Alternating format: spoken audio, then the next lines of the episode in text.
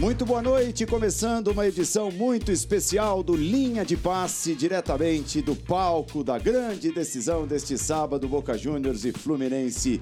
A luta pela glória eterna chega ao seu último capítulo e, claro, tem programação muito especial nos canais ESPN Star Plus. Linha de passe, sextou no Linha de Passe, faltando pouco tempo, poucas horas para a bola rolar aqui no Maraca, no Maracanã. Aqui está ele, o símbolo o que representa a glória eterna. O Boca Juniors em busca do seu sétimo título de Comebol Libertadores. O Flusão, o Fluminense, que terá grande apoio do seu torcedor neste sábado, em busca de uma conquista inédita. Linha de passe, você é o nosso convidado especial. Estou muito bem acompanhado. Pedro Ivo, Donan Campos, Paulo Calçade. É esse o nosso time que vai falar tudo, tudo e mais um pouco sobre Fluminense e Boca Juniors logo depois do intervalo. Até já. Estamos de volta com o Linha de Passe, hashtag Linha de Passe para você participar. Como tá bonito, Maracanã, belíssimo gramado, aliás, né? Nós tivemos um craque pisando nesse gramado agora há pouco para fazer um, uma espécie de teste. O Djalminha, nosso comentarista, pisou no gramado e disse: Nossa, tá uma beleza, tá uma beleza, não tem problema. Bastou um respiro e o gramado do Maracanã ficou legal, ficou do jeito que a decisão merece. Neste sábado, Fluminense e Boca Juniors, Boca Juniors e Fluminense de um lado, um time que disputa sua 12 final. Do outro, o dono da casa. É lógico, não será exatamente casa do Fluminense, aqui o Maracanã. É, as torcidas estarão divididas, né? Imagino que até o Fluminense tenha mais representantes nas arquibancadas, aqueles que vão conseguir ou que já conseguiram os ingressos chamados neutros. Ainda assim, não será exatamente casa do Fluminense mas é um time que está acostumado né, a jogar aqui. Aliás, como mandante, o Fluminense só perdeu duas vezes em 2023, duas derrotas para o Botafogo. E do outro lado, toda a experiência do Boca Juniors.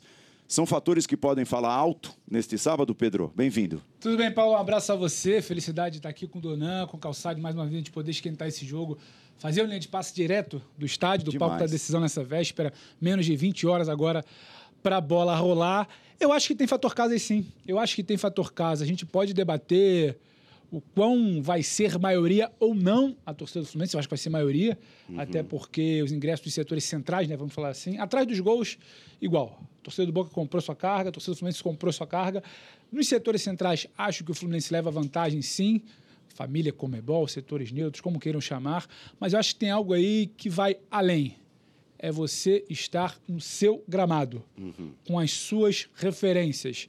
É o seu vestiário, é a sua entrada em campo, é você saber onde você olha naquele, naquele anel superior, às vezes, o cara que tem suas referências, na porta de entrada ou numa grade, o cara que precisa só ter a visão periférica, que ele pode levantar a cabeça e olhar. O cara que só aqui mapeando o campo, ele já sabe onde ele está dentro de campo. O André sabe. O Nino sabe, o Ganso sabe, o Ares sabe, o Keno sabe, o Cano sabe, o Fábio sabe da baliza dele. E é a primeira vez que a gente tem esse time da casa, da cidade, ao lado da sua torcida, no seu local, no seu quintal, fazendo uma final única de Libertadores. Teve Palmeiras e Santos, mas são times de São Paulo que não estão exatamente acostumados a jogar no Maracanã. Então, eu acho que quando a gente fala em detalhe eu acho que é o tipo de coisa que joga a favor do Fluminense, sim. É o time da casa, a meu ver, é o time que está. A torcida que está tentando se impor já desde as primeiras horas do dia, imagino amanhã, com grito, com ocupação de rua, com entorno de Maracanã. E acho que o Diniz também está pensando em como isso pode jogar a seu favor, como ele vai se impor, não só pelo que ele pensa de futebol, por como esse time joga, mas também por como isso pode fazer diferença numa final. Ele precisa mostrar que o campo é dele, que o campo não é do Boca.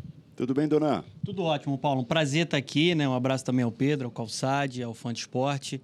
Ansiedade, né? A gente vivendo toda a cobertura durante a semana e está muito próximo de chegar a hora da bola rolar, né? Da gente conhecer quem vai se eternizar com essa glória aí de ser campeão. Eu também acho que é, o Fluminense está em casa, né? O Fluminense fica muito mais confortável, está ambientado, como você lembrou, é, pegando adversários de fora do Rio de Janeiro, no Maracanã, não perdeu nenhuma vez. Verdade. Somente o Botafogo foi uma pedra no sapato. E acho até que as melhores apresentações do Fluminense na temporada foram jogando aqui.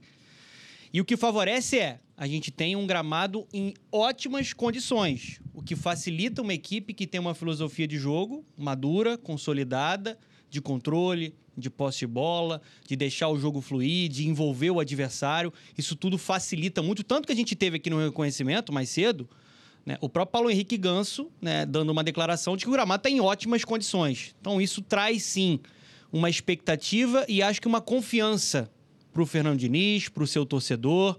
Vai ter mais uma vez uma oportunidade de levantar a taça da Libertadores jogando aqui, né, para tentar exorcizar o fantasma de 2008 que aconteceu aqui contra a LDU. Eu vejo um Fluminense bem confortável e confiança, confiante com isso tudo. Paulo Calçade, bem-vindo. Olá, Andrade, Pedro Ivo, Donan, fã de esportes. É, eu concordo com o Pedro Ivo desde que a gente combine com a torcida do Fluminense. Pelo seguinte, quem vem da Argentina para o Brasil são os profissionais da arquibancada. Estão todos lá em Copacabana, dentro d'água nesse momento. É, e estão lá dois dias. Esses caras não param de cantar. E cantando. Com... É, é eles, eles não vão parar. Então, sim, a torcida do Fluminense precisa superar. Ela tem que igualar e superar. Se não tomar cuidado, eles vão cantar aqui 90 ou 120 minutos, porque o torcedor que vem ao Maracanã é o torcedor que precisa, nesta decisão, jogar junto. E, isso é. Quem já frequentou a arquibancada, como todos nós, a gente sabe o dia que você volta para casa, essa é uma imagem que eu gosto muito. E você tem a sensação de que o time só ganhou por tua causa. Você só ganhou por minha causa. É porque eu gritei o tempo todo. Todo mundo já fez isso. Então, se o torcedor vier aqui e metade ficar assim, só esperando o Fluminense é, jogar e dar um gatilho para ele e falar assim, pô, pode explodir agora que saiu o gol, as coisas não vão ser legais. Então, o torcedor do Flu tem que se igualar ao torcedor do Boca, que a gente já conhece, é da tradição, e quem vem é a turma que não para. Então, esse, essa é a primeira vitória. Esse é o primeiro ponto, o pontapé inicial do jogo é: torcida do Flu não pode se calar em nenhum momento. Um ponto. O outro é aquilo que a gente vai ver dentro de campo. O que, que o Diniz vai trazer? É muito difícil. A gente está aqui a tarde toda Nossa. tentando assim imaginar o que vem na cabeça do Diniz.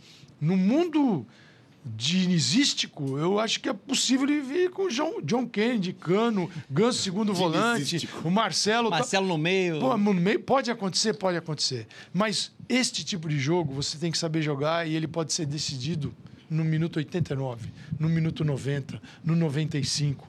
Então é preciso tomar cuidado. Tomar cuidado não é botar três volantes, nada disso. É jogar com a consistência defensiva Sim. que nem sempre o Flu tem. E o Boca vem só para esperar a falha, para gerar o erro. O Boca, quando sobe para marcar, é para recuperar uma bola. O Fluminense, quando se instala na área do Boca, vai deixar muito espaço para um zagueiro que estava com o joelho machucado, que volta ao time. O outro zagueiro tem 40 anos de idade e pode ter um único volante. Então, calma, calma. O jogo você pode ganhar aos 49 do segundo tempo. Achar que vai ganhar nos primeiros 5 minutos, 10 é, eu acho um temor. Então é preciso ter muita calma nessa hora. Até porque o adversário do Fluminense é um time muito acostumado a momentos assim e muito acostumado a enfrentar adversários brasileiros e se dar bem na história da Comebol Libertadores. Dá uma olhada no retrospecto do Boca Juniors enfrentando brasileiros. Classificações ou títulos, né, contando decisões finais, 18 vitórias do Boca Juniors e 6 vitórias dos times brasileiros contra o Boca. De alguma maneira isso entra em campo, Pedro? Eu acho que isso não entra em campo para resolver a partida, mas isso entra em campo quando você fala em confiança, em quando você fala da maneira. Não entra em campo, eu digo mais, entra antes. Uhum. O Diniz planeja o jogo dele. Eu fiquei com uma frase do Diniz da coletiva de hoje na cabeça.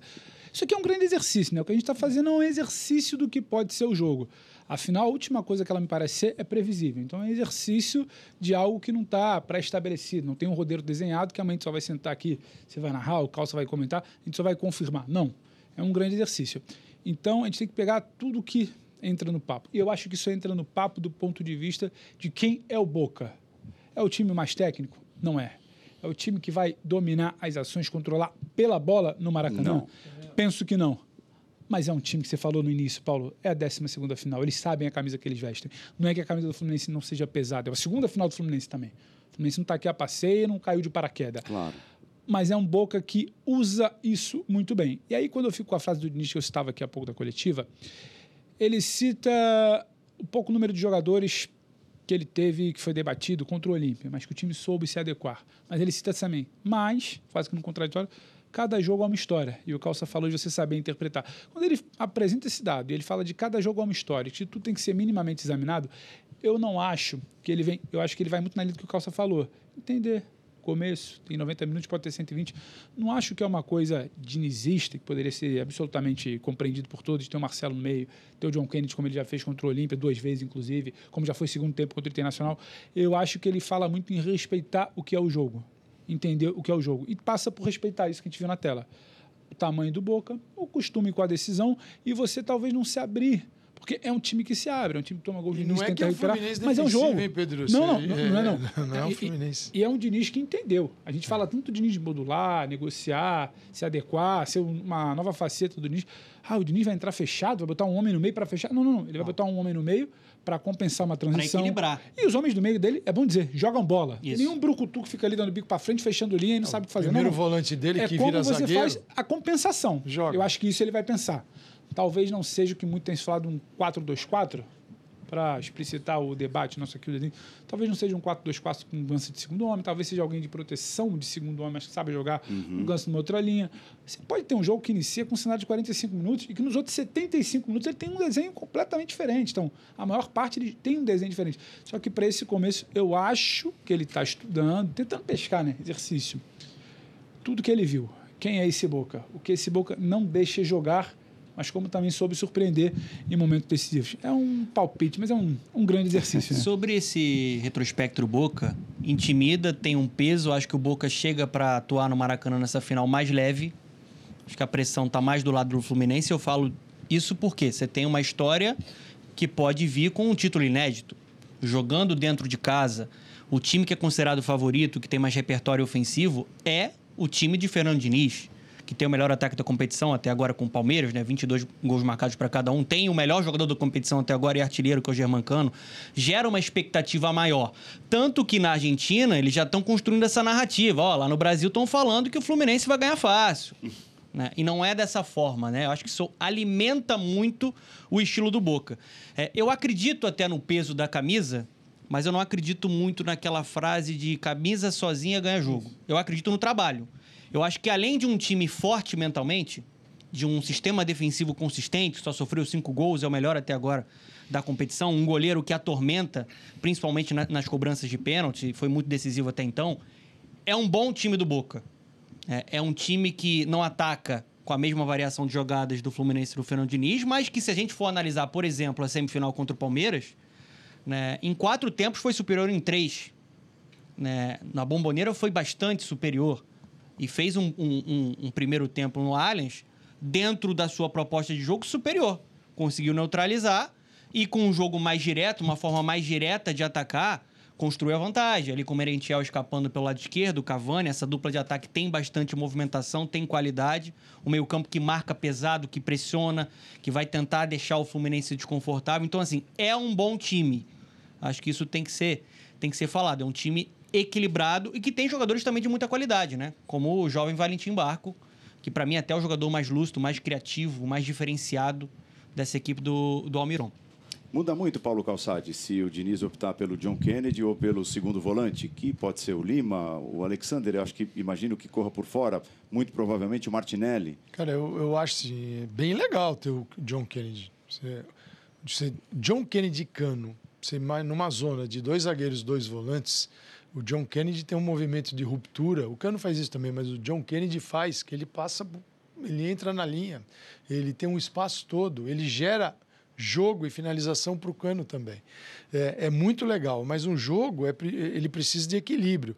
Se ele não tivesse um lateral esquerdo que é tão bom com a bola nos pés, mas é um lateral também que você não pode cobrar do Marcelo o tempo todo, que ele esteja no meio de campo, Sim. na frente, na ponta, é, defendendo o jogo é, ele é negociado, o espaço. Então, para ter o Marcelo circulando, é preciso ter um segundo volante que sustente isso. O Alexander fazia bem. Ele pode. Marcelo se mandou no meio de campo, está ali perto do Paulo Henrique Ganso. Ele fica de olho. A bola lado esquerdo ele vem e fecha. É, se não fica vazio. Então, é, ah não, o Marcelo vai ficar preso ao setor. Tudo bem, se tem jogos que o Marcelo está mais preso naquele corredor esquerdo, jogos que ele tem liberdade para jogar, isso pode acontecer de um tempo para o outro, com alterações também. O Marcelo, no meio de campo, é um segundo jogador com a qualidade de Paulo Henrique Ganso, de qualidade técnica, de enxergar um companheiro, de fazer um passe, ele é um segundo. Então, como o Diniz estrategicamente quer tratar o jogo? O Ganso e o Marcelo juntos, porque o Ganso, é, com o John Kennedy, o Ganso vem jogar perto do André. E aí o Ganso tem todo o campo, ele enxerga todo o campo, e é diferente daquele Ganso quando tinha dois volantes. O Ganso entrava naquela naquele espaço de associação do Fluminense, escolhe o canto, lá direito. Uhum. Tá todo mundo ali, parece um bobinho gigante, né? Pá, pá, pá. O Ganso entrava, saía do, da confusão, a bola chegava nele e ele tchum. Áreas, cano. O passe diferente. Diferente. É, ele pode já começar jogando, enxergando mais o campo. O Diniz fez isso quando traz o Ganso para segundo volante. Não é para o Ganso marcador. Aliás, essa é a versão mais marcadora do Ganso que eu vi na história dele, com o Diniz. Mas ele não é um jogador que tem essa capacidade de articular a equipe e marcar como um leão. Não é. Então, é uma situação de jogo que a gente tem que se perguntar: é para começar o jogo assim? Agora, é uma zona do campo onde o Boca também. Você é. não é um Boca hiper criativo. O, o, Medina joga sempre aberto do lado direito. Ele não é um cara que vai para dentro, não é um cara habilidoso, mas ele está ali preso quase o que o tempo todo perto é um... da linha lateral. E o barco circula por ali também, né? Eu acho que uma preocupação, se a gente pegar o primeiro tempo do Boca na bomboneira contra o Palmeiras, as principais brechas que o Boca conseguiu encontrar dentro da defesa do Palmeiras foram pelo lado direito ofensivo. Porque o, o barco ele fazia esse movimento de sair da esquerda e vir para a direita. Ele circula. Ele é um jogador que começou ali como lateral e ele é tão diferenciado que hoje é mais avançado, é, é um jogador que atua mais avançado por ali. Eu acho que o mais prudente seria pelo lado do Fluminense e do Fernando Diniz, colocar mais um volante. Mais o Dona. Seria o Martinelli, na minha visão, porque está vivendo um, um, um, momento positivo agora na temporada. Eu acho que o Ganso cresceu muito, só para. Né, o Ganso cresceu muito sem a bola com o Fernando Diniz, jogador muito mais competitivo, mas nesse momento da temporada, na reta final em novembro, eu vejo uma queda física nele. Então acho que isso pode ser um problema para o Diniz administrar na parte defensiva, né? além do lado esquerdo ali, né? Você já tem o Felipe Melo e o Marcelo. Né? O Marcelo hoje é um cara que contribui muito mais como um meia, que é um craque. E tem essa liberdade que o Diniz consegue aproveitar. Então acho que para você ter um time mais equilibrado, o ideal seria colocar mais um volante. Isso não quer dizer que o Fluminense não vai atacar. Isso é inegociável. Você tem a convicção e uma ideia de, de jogar futebol. O Diniz vai colocar isso aqui em prática. Foi dessa forma que chegou até a final da Libertadores. Ele corre riscos. Uhum. Tanto corre que fez o que fez no Beira Rio, né? Você, você falava da, do jogo do Palmeiras, jogo de ida na bomboneira. bomboneira né? A gente acaba também, dentro desse exercício, observando o que é o Racing que não fura o Boca, o que é o Palmeiras que tem dificuldade para furar o Boca. Mas eu vejo o Fluminense numa situação específica. Primeiro que não tem o tal jogo de ida da bomboneira para mudar o comportamento do Boca. Segundo, que eu acho que o comportamento do Boca na bomboneira também é reflexo do que o Palmeiras não conseguia fazer. Era um Palmeiras com muita dificuldade, sem soluções. O Palmeiras que não conseguia, que o Palmeiras que por muitas vezes entregou, não conscientemente, mas entregava ou perdia a bola para o Boca. Então você começa a falar mais da movimentação do barco. O barco aparece mais no jogo da volta, também no Allianz, pelo que o Palmeiras insistia, não fazia e a bola batia no pé do Boca. E passava no barco. Isso que você falou, dentro para fora. Ele parece que começa como um, um ponta pela esquerda, segunda linha um homem pela esquerda, e ele cai pelo meio. Cai pelo meio porque ele cria. Ele é o tal do ex-lateral que virou meia, né? A gente já viu muito isso no futebol brasileiro. O Fluminense, eu não tenho exatamente a garantia, talvez me preocupe menos isso que você falou, eu não tenho talvez a garantia que esse cenário vai se repetir. Porque, diferentemente de Palmeiras, de Boca, de quem já pegou o, o Palmeiras de Racing, de quem já encarou o Boca, teve essa dificuldade, são times que estruturas um pouco mais fixas, menos movimentação. Causavam inicialmente já menos problemas ao Boca. Quando você fala do Fluminense, eu vejo um Fluminense que vai causar problemas ao Boca. Tem uma linha montada, tem um sistema de defesa montado do Boca. O Boca fecha o seu corredor e quase que empurra o time para o lado. Vai empurrando o time para o lado. O Fluminense sabe jogar, empurrando para o lado, trazendo desconforto, invertendo a bola, achando um espaço pelo meio. Aproximando para triangular. Quando você olha o Samuel Xavier está fechando para ser quase que um cara na meia-lua para jogar, o Keno está invertendo, o Arias está invertendo, o Marcelo ele pode fazer essa figura. Então, a flutuação, a movimentação, a movimentação não é só a bola girando, né? A movimentação dos jogadores, ela tende a causar uma dificuldade, uma confusão que eu acho que o Boca não se deparou até aqui no mata-mata da Libertadores. Então, vai ser mais um desconforto do que a gente pensar em onde o Barco pode pegar essa bola com conforto, por exemplo, e te atacar. Eu acho que os problemas estão muito mais, talvez, na transição. Eu acho que isso o Fluminense uhum. tem que abrir o olho. A transição me parece causar e mais desconforto do que também. O, a bola parada. O Boca com a bola em si jogando. Ó, oh, nós temos uma tela, já que entramos no assunto, no tema Marcelo, que é um personagem importantíssimo dessa final. A tela que nós vamos apresentar é um pouquinho do currículo do tal do Marcelo, né? Ganhou uma besteirinha na carreira. Tem cinco ligas dos campeões. Aí está, ó, cinco para abrir a tela. Seis campeonatos espanhóis. São quatro mundiais. Aí Supercopa da UEFA, Supercopa da Espanha, Copa do Rei, Campeonato Carioca, Copa das Confederações os dois últimos, né, com Fluminense e Seleção Brasileira, mas ele é simplesmente o jogador mais vitorioso da história do Real Madrid. A questão, né, Paulo Calçade, é de que forma utilizar, né, chamar para si, chamar para o time do Fluminense toda essa experiência e, e ter em campo o melhor Marcelo, né, a melhor versão do Marcelo. Porque nós tivemos, por exemplo, aqui um, um jogo recentemente contra o Corinthians, que o Marcelo foi terrível no primeiro tempo e tomou conta do jogo no segundo. No segundo tempo. Né? É, se o cara tem cinco ligas dos campeões, é, tem que respeitar, né? Acho que um pouco. É, um pouquinho, né? Seis ligas na Espanha e outros títulos que não são menores, mas, pô, Liga dos Campeões é. Quem não sonha com isso? É, mas é um jogador de 36, 35 anos. Você não pode exigir dele aquilo que a gente exige de lateral brasileiro, que ataque e defenda o tempo todo com a mesma intensidade, ele esteja onipresente. Né? Não existe isso. Então é preciso ter um sistema de compensações.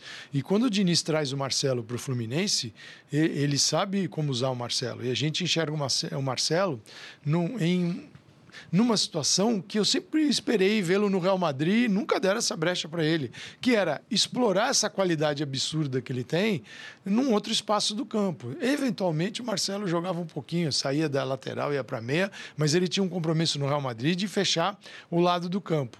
No Fluminense ele vem para ter mais liberdade. Aliás, todos os jogadores do Fluminense têm a liberdade e, e o Marcelo ressalta isso, né, de, do que é trabalhar com o Diniz. E eu acho a gente estava até conversando no ESPN FC, é, tem alguns, umas horas atrás, né, e eu falava assim que o, o que, os, que o Diniz encanta nos jogadores é que o Diniz permite aos jogadores, aqueles que já até rodaram um pouco mais, caso do Marcelo e do Ganso, um contato com o futebol de uma forma mais lúdica, que remete ao tempo do, de criança, de jovem.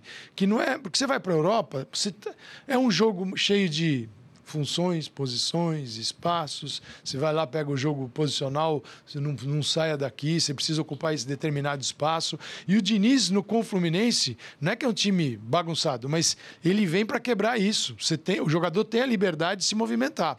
Claro que quando perde a bola, precisa o Fluminense estar né, tá muito lúcido, porque não dá para todo mundo estar tá onde quiser. Alguns podem, outros são o equilíbrio do time. André, não pode estar onde ele quiser. Nino e Felipe Melo não podem.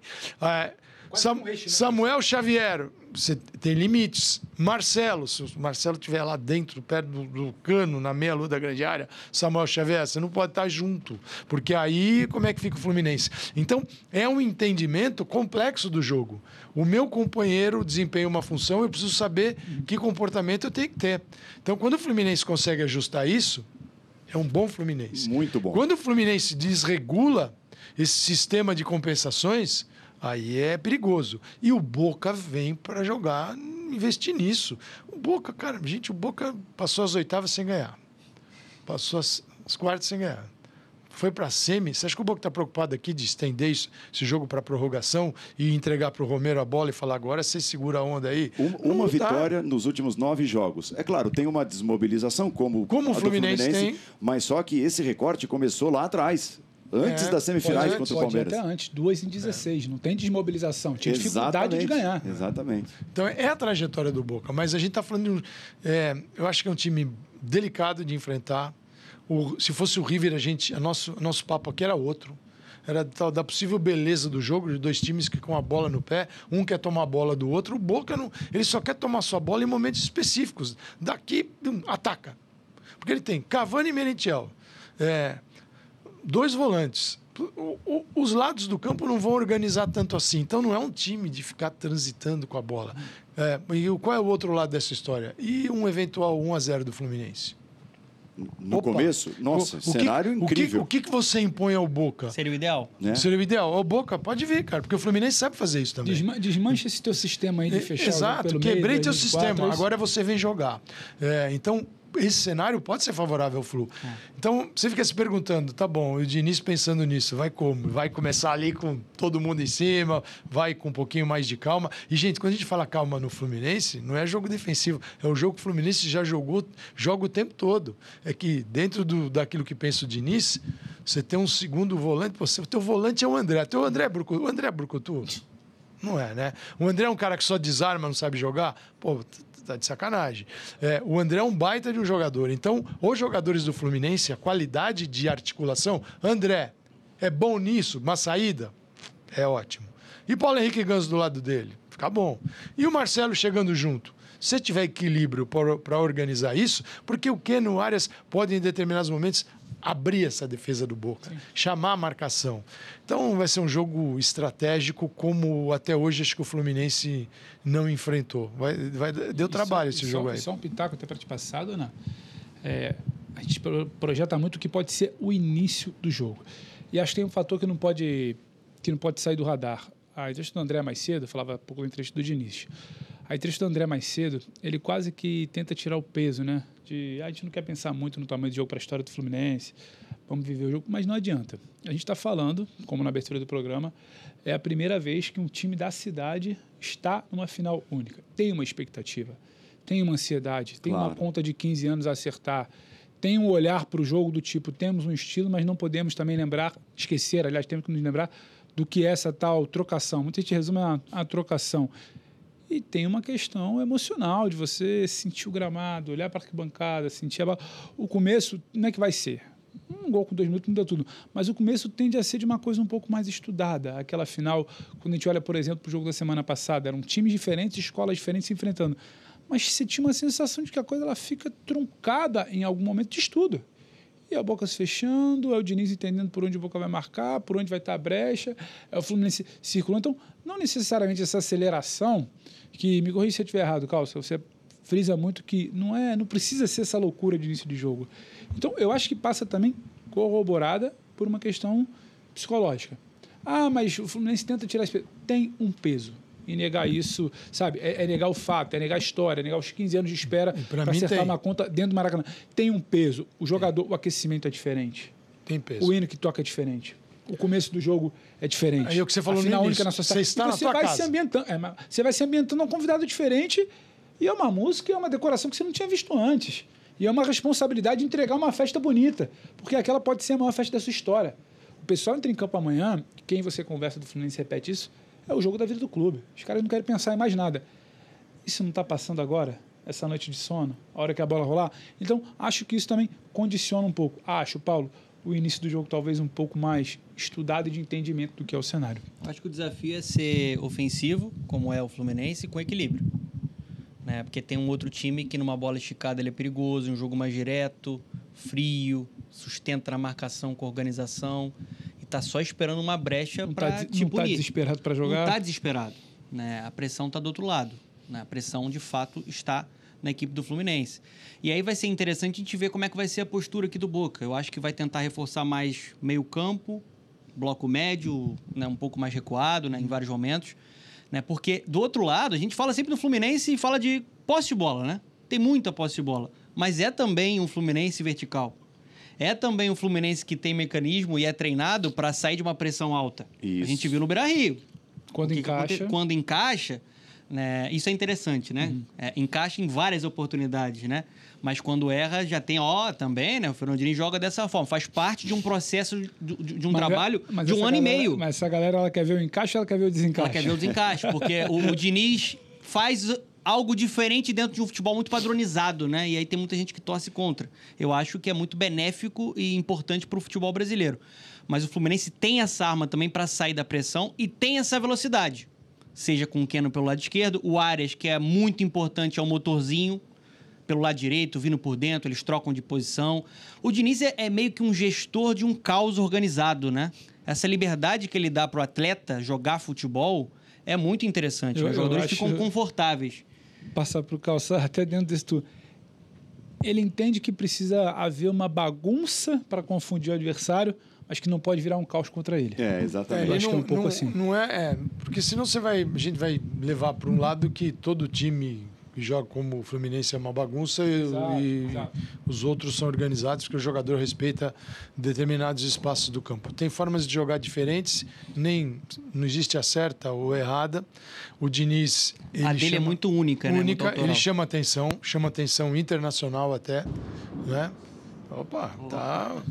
É o clima direto do A Maracanã. chuva chegou, Trovão. chegou bem. Choveu que choveu aqui agora Nossa. há pouco. É outro jogo, tá, gente? tanto é que, Vocês assim, apagam linha de passe e esquece toda a conversa. conta o bastidor, plano, Paulo. o plano era que nós fizéssemos ali a beira do gramado, atrás do gol que fica à direita aqui da cabine de transmissão. Mas aí uma segunda tentativa foi da nossa plataforma, que é aberta. É, a gente está debaixo da marquise, do teto, mas estava chovendo tão forte que o teto da marquise não foi capaz de segurar Chuva completamente de vento, a chuva. né? O vento forte. O vento trazendo a água. tal. Então, no final das contas, a gente se colocou aqui na cabine para segurar o linha É, de passe. a para a sensação- energia não ser Não. impactada pela chuva. A sensação lá na plataforma era fazer o jogo dentro de um lava rápido. Exatamente. Então não ia dar só, certo. Só o, res- só o respingar. É, É então o negócio não ia funcionar. Mas, assim, vamos ver o que vem do Fluminense, é os comportamentos, que, que o Diniz pensa do jogo. É quando o Diniz sai jogando do fundo do campo, iniciando a construção lá dentro da área, não é para ser bonito. O Guardiola não faz isso porque ele acha bonito e nem o Diniz acha, pô, que legal, jeito bacana, né? Não, isso é uma forma de você atrair teu adversário, desconstruí-lo na marcação, ele vem para te marcar, para roubar a bola. Você vence seu adversário porque ele precisa subir todo o time. Porque é o seguinte, se os zagueiros ficarem lá no fundo, sobe o meio de campo e o ataque, se ficarem distantes, a bola flui tranquilamente por esses setores. Então, quem sobe para te marcar tem que subir com todo o time Em bloco, né? em bloco e fica às costas. Então o Fluminense também joga para pegar as costas do adversário, o adversário livre. E aí o Boca vai ter que se preocupar com isso também. Então subir para marcar tem que ter um nível de eficácia do é, total do Boca, porque se ele for, se a construção for bem feita, pega o Boca correndo para trás. E isso é interesse do Fluminense também. E aí vamos ver quem vem, que vem o Arias, vem o Martinelli se vem o Lima, quem é que o Alexander, quem é que vem para ser esse jogador. Todas essas hipóteses o Boca sabe, tá? Então, assim, não é que o Boca foi. Não, tudo o Boca sabe. Como o Fluminense sabe do Boca também. A gente, no, no futebol, eh, não tem mais essa. A menos que tenha um jogador lá que ninguém conhece, nunca jogou pelo Boca e seja escalado. Não vai acontecer. Nem no Fluminense, nem no Boca. Então, todas essas variantes foram pensadas. E a hora que sair a lista dos dois times, os treinadores vão pegar o time, Olha, é, aqui- é aquilo que conversamos e treinamos. O, o Boca não joga desde os titulares desde o dia 20, foi o último jogo. Isso. 20 e o Fluminense dia 25. É, um- uma É, diferença aí de mais- 4, 5 dias. Com mais, mais a presença de titulares. Então, o Diniz tirou um pouco os caras dos jogos. O Boca fez cinco jogos após enfrentar o Palmeiras e o Fluminense seis. O Fluminense trouxe em quatro os titulares. Então, os dois se prepararam muito para a final e descansaram. É, pênaltis. Haverá, né? A decisão por pênaltis em caso de empate nos 90 minutos e mais na prorrogação. E não é uma boa. Ó, a estatística recente mostra não é uma boa para o Fluminense chegar à decisão por pênaltis, porque o Boca Juniors venceu as últimas cinco disputadas. Nacional, Racing e Palmeiras na Libertadores e duas na Copa da Argentina contra o Almagro e o Tajeres. Detalhe, na Copa Libertadores, dois pênaltis defendidos pelo Romero nessas três decisões. É, dois pênaltis em cada uma delas. É, inclusive, eu vi um levantamento das carreiras dos dois, né? Tem até um percentual parecido de defesas. O Fábio tem 23% de defesa, somando decisões por pênaltis e, e tempo normal. E o Romero tem 25. Não há tanta diferença assim, somando as carreiras inteiras de dois goleiros que já são assim, de carreiras longas. Mas o recente é que mostra a, entre aspas, superioridade do Boca Juniors nesse ponto. O Fábio levou os últimos 14 pênaltis que foram batidos contra ele. E o Romero está pegando tudo isso aí que a gente acabou de mostrar e colaborando para o Boca vencer as decisões como venceu as últimas cinco. A gente acompanhava aqui, né, Paulo? Enquanto você falava, ilustrava bem a situação do Romero, a gente acompanhava a decisão por pênalti contra o Palmeiras. Pego do Veiga, pega o do Gomes, mas acho que dá para olhar até para o mata-mata nacional da Argentina, o jogo contra o Tajeres. Ah, mas o Romero não pegou nenhum. Mas é a representação do que se tornou o Romero. Ele não precisa pegar. Você faz o jogador buscar a batida mais difícil, Isso. a batida mais alta, vai na arquibancada, vai na trave, vai longe. Você precisa tirar muito. Não é só simplesmente o Romero sai em cima da hora, ele Perfeito. acerta o canto, ele olha, ele estuda o batedor. É um jogo emocional. A gente está, desde que o Boca se classificou e que o Fluminense se classificou para a final, a gente está falando da possibilidade. Se levar para os pênaltis, o Boca entrega na mão do Romero. É o Romero é o pegador, é mais 50% de aproveitamento em mata-mata. A gente está falando disso tudo. Você acha que esse papo não acontece dentro do Fluminense, dentro do CT? Dentro do CT Carlos Castilho, na comissão? Claro, a perna pesa. Você já está sabendo contra quem você tem que tirar demais. Toda a arma poderosa do Boca está ali. Então acho que é isso também. Não é só uma questão técnica das defesas que faz. Perfeito. É um psicológico. Fernando Praz, nosso comentarista, entende um pouquinho mais que a gente da brincadeira. Ele fala sempre: a batida é 20%.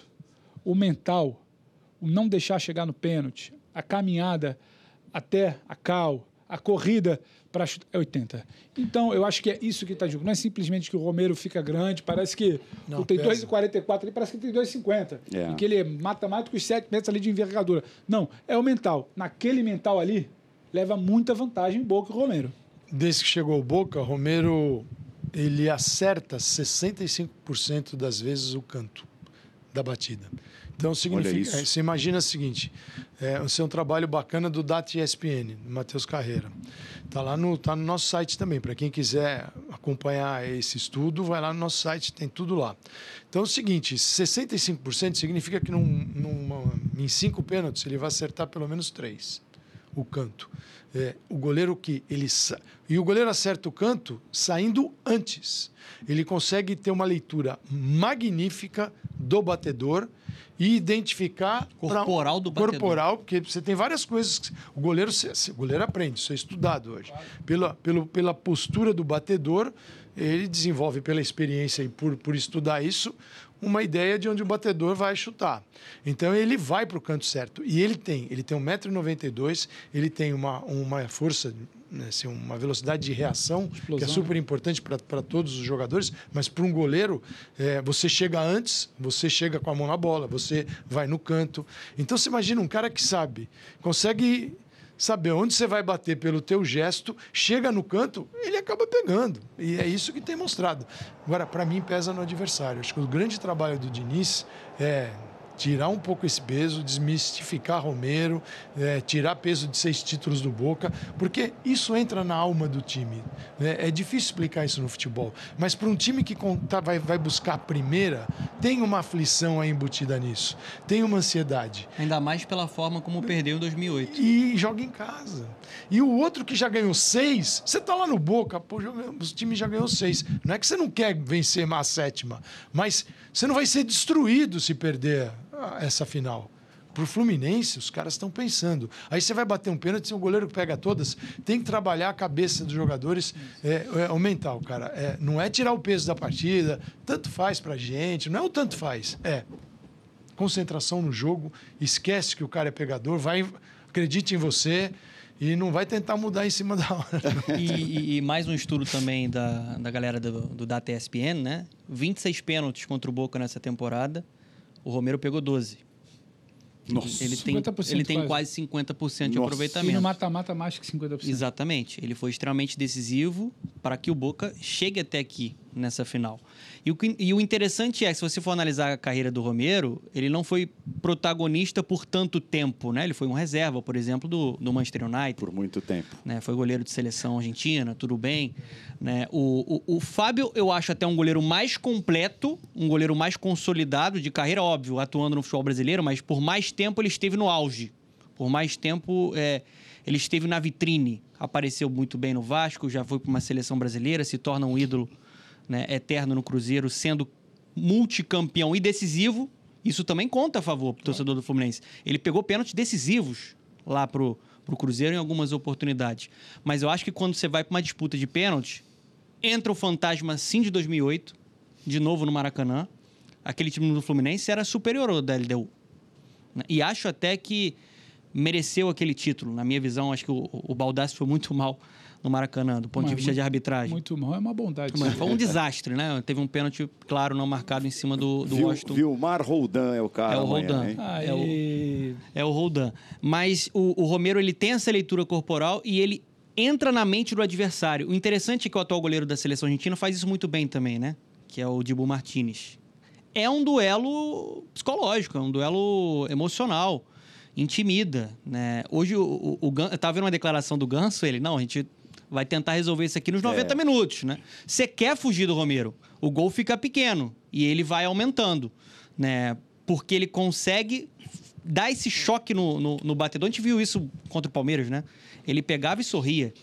Ele tem a frieza que o Dida, por exemplo, tinha para pegar pênalti. É, e ele inclusive disse que se diverte nas decisões Sim. por pênalti. Divertido, né? Tá todo mundo com o coração na mão e ele disse se divertir. Mas se, eu, mas, se eu, pegasse metade, acho que eu também ia me divertir. O problema é o cara que não pega. Vamos ver, se tiver o replay, vamos ver o momento que ele sai, ó. Ó, ó, ó. Já foi. É impressionante. A explosão dele é impressionante. E essa batida aí, a do Gomes foi muito ruim, né?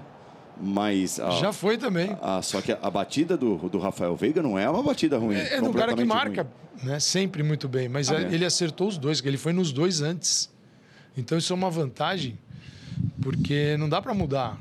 O cara que vai mudar com o pé quase encostando na bola, tem jogador que tem a frieza e a capacidade de fazer isso, mas nem todos têm. É. Então você não pode exigir que o. Porque é o batedor você tem o goleiro dependente e o batedor dependente. E o independente. O que é o dependente? O goleiro dependente, ele fica até o último instante dependendo da sua seu gesto. Uhum. Até o último instante. Para ver que, que, sinal você vai dar para ele. E o independente é o seguinte: eu vou sair para ali.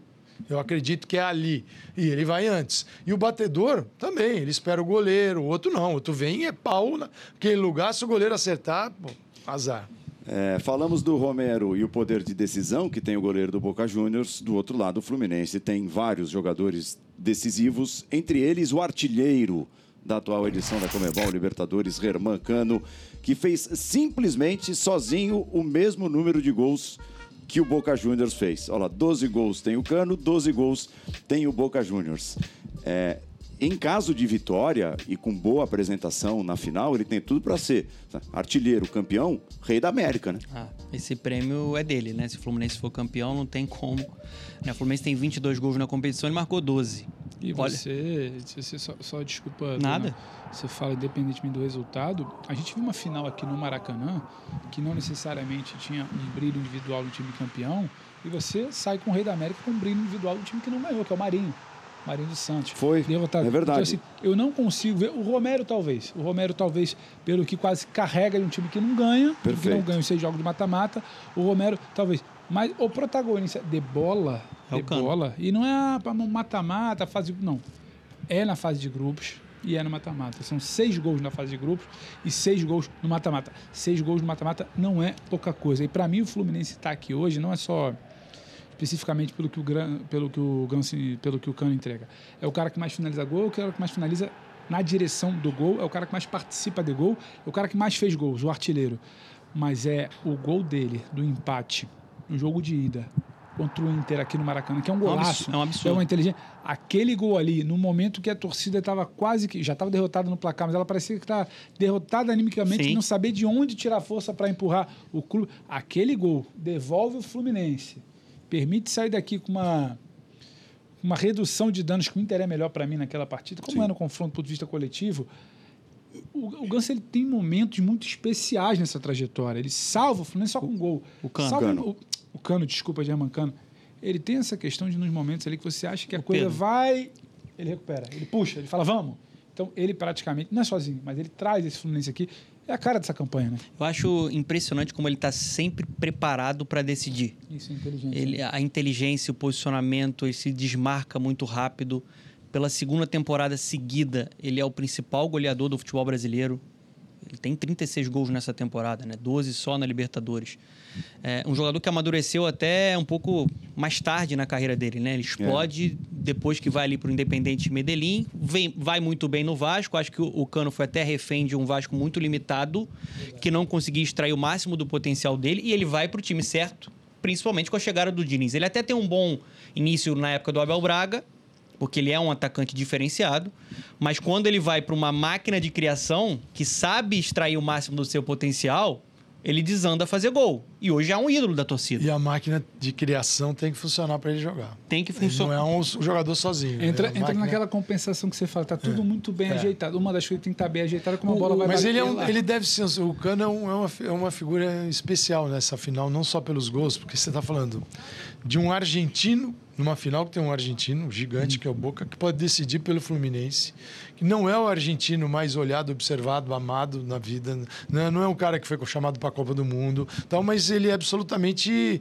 idolatrado pela torcida do Fluminense, e eu acredito, sim, por muitos torcedores, porque é uma figura, é um cara simpático, Nossa, né? é um cara que está sempre de boa, tá tudo tranquilo, tal, é, então assim pô, você vai não gostar do cara? Claro, quando ele faz gol no seu time, você fica meio chateado.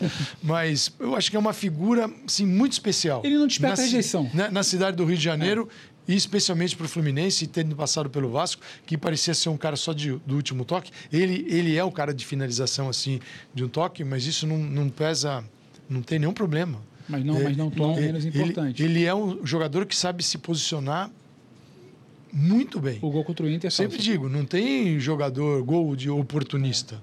Tem gol de cara que está bem posicionado, uhum. oportunista, gol. O... E quando o cara fica seis partidas sem fazer o gol, ele nem oportunista é. Então, o, gol, o, gol, o, gol contra o, gol contra o Inter desmonta um pouco essa coisa que eu acho que é muito simplista. O raso é o cara só do, só do toque.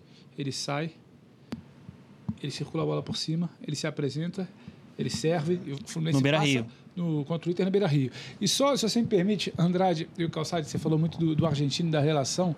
O Ganso ele tem uma relação muito especial com a história do Fluminense. E aí me, me confidenciou uma, uma, o presidente Mário Bittencourt, que estava.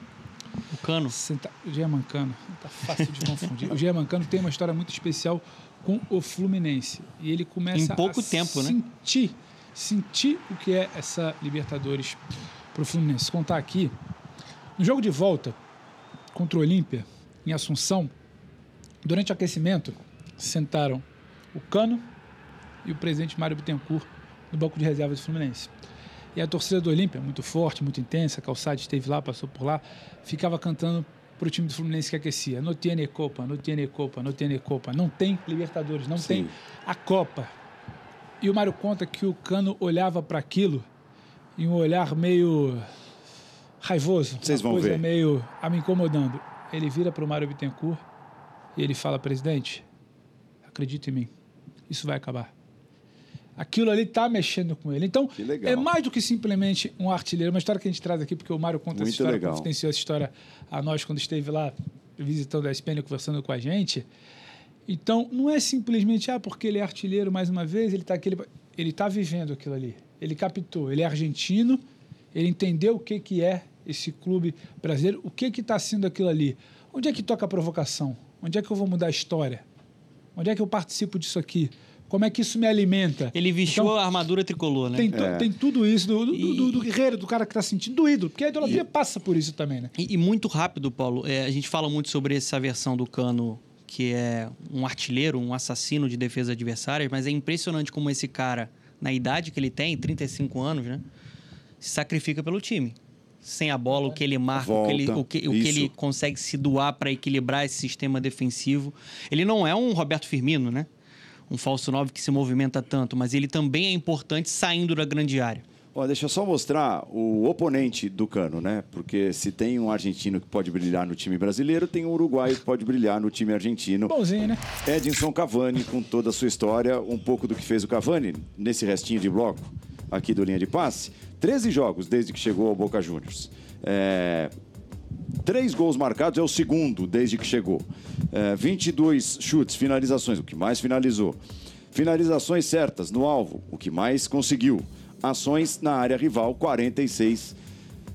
Em primeiro lugar também no ranking dos jogadores do Boca Juniors, depois de ter chegado, é um cara a ser vigiado com muito cuidado com muito cuidado. Aí ele veio, com a chegada, a gente estava na Argentina, estava na Argentina na chegada dele, era um jogo, na, ele chegou numa segunda, na terça é, era o River Plate com o Internacional. Sim, o jogo. Sim. E o cara dá uma ofuscada, porque chegou Cavani para a Argentina. Você, tudo que é, se refere a Boca e River sabe que o peso é gigantesco.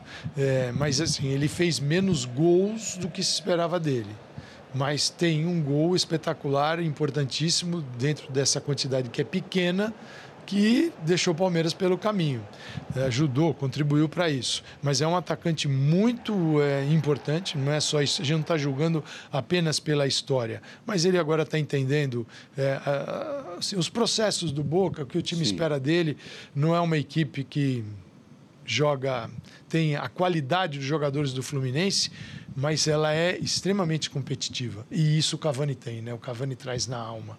Então, também ele pode fazer diferença. Ele é um personagem especial. Imagina, se tem o Cavani numa final de Libertadores. demais. É, pô, é demais. Cara. Demais. demais. Ó, reloginho na tela, hein? Pouco mais de 19 horas você vai ter esse relógio quase que o tempo todo na programação dos canais ESPN para não se perder no tempo. Então, pouco mais de 19 horas para a bola rolar aqui, ó em busca disso aqui. Né? Fluminense e Boca Juniors, 5 da tarde. Bonita, hein? Porém, porém. Você tocou, não, não pode, não, não pode. Não pode tocar. Não toca não, tem uma polêmica do Caio. É, jogador não pode tocar, narrador é também melhor, não pode tocar para não gaguejar, para não chamar o ganso de cano e o cano de ganso. Então é melhor não tocar. Eu não sei se dá azar, mas eu prefiro que não dê. Eu não vou brincar. Não, é melhor, é melhor não. E, e outra coisa assim, ó. É, tá? Contagem regressiva para o início do jogo. Mas 11h30 da manhã 11 começa a nossa programação com Opa. todo o nosso time aqui no Rio de Janeiro, no Maracanã, acompanhando as delegações, nas concentrações. É, tem gente, assim, em todos os lugares. Tem hotel, tem sambódromo, tem fanzone. A ESPN cerca. hotel, tem porta de Maracanã, tem sacada na frente do Maracanã, tem, tem dentro do Maracanã. Imagem tem da Argentina. Tem na plataforma. E, e fala o cara que organizou tudo, que tudo botou tudo é. no papel. Então ele tem propriedade para para falar e falar, mas ó, sem, sem brincadeira. É, sabe seu, seu, tá controle, seu controle, você põe, você põe e tira aquela pilha palito né, que é difícil tirar, dói a unha. É você vai tirar, trocar. Mas tira a pilha palito e deixa, porque deixa. a partir das 11h30 da manhã, Libertadores, desse, antes, decisão é aqui. E antes, o que, que tem para aquele aperitivo? Ah, uma besteirinha, tem Premier League. Premier League. É, tá. Fulham e Manchester United, então, 9 é, da manhã. Então, então assim, dá para tirar a pilha palito mais cedo. mais cedo. Eu só queria mandar um abraço para o companheiro nosso, do, o Joaquim Brasil, da ESPN Colômbia, que está aqui, está oh, tá acompanhando a gente. Brasil. Quer dizer, pessoal, da, todos os nossos colegas da América do Sul também, é. das ESPNs aqui no é, Maraca amanhã. Nos ajudou muito, muito quando fomos muito. a Ibagué fazer uma vez Tolima e Flamengo. Tolima é o Pedro Flamengo. Ivo deles lá. É. Vamos ao intervalo, nós voltaremos para o encerramento do linha de passe. Tocar aqui não. Oh. Até já. Opa, você toca. Chega a polícia aí. Voltamos para o encerramento dessa edição muito especial do Linha de Passe, prometendo voltar amanhã, hein? É, não só toda a programação pré-jogo, o jogo, né? a casa do futebol sul-americano de portas abertas para esse sábado tão especial, a decisão da Comebol Libertadores e tem linha de passe, sim, senhor, chegando na sua noite de sábado diretamente aqui do Maracanã, tá? Com essa turminha aqui, né, que vos fala. Mesmo time. Exatamente. Mesmo. O Colchonete já tá ali. time que tá ganhando ele, não se mexe. Ele sai daqui. Mas já ali. com o campeão. Já com o campeão. Diria, diria o educado, somos todos campeões. Não, mentira. Tchau. É Sabadão daqueles, imperdível na nossa programação desde cedinho, com a Premier League, 11h30 da manhã. Tudo que você precisa saber né? e muito além sobre Fluminense e Boca Juniors nos canais ESPN Star Plus. Tchau, ótima noite de sexta-feira. Agora sextou para essa turma aqui. Eu, narrador, Nossa. vai descansar, descansar o gogó, a voz, o físico. Só água, né? Preparação para. Lógico. É imagina narrador beber em véspera de jogo. Uhum, Eu já não bebo naturalmente. Vamos beber agora, véspera de jogo.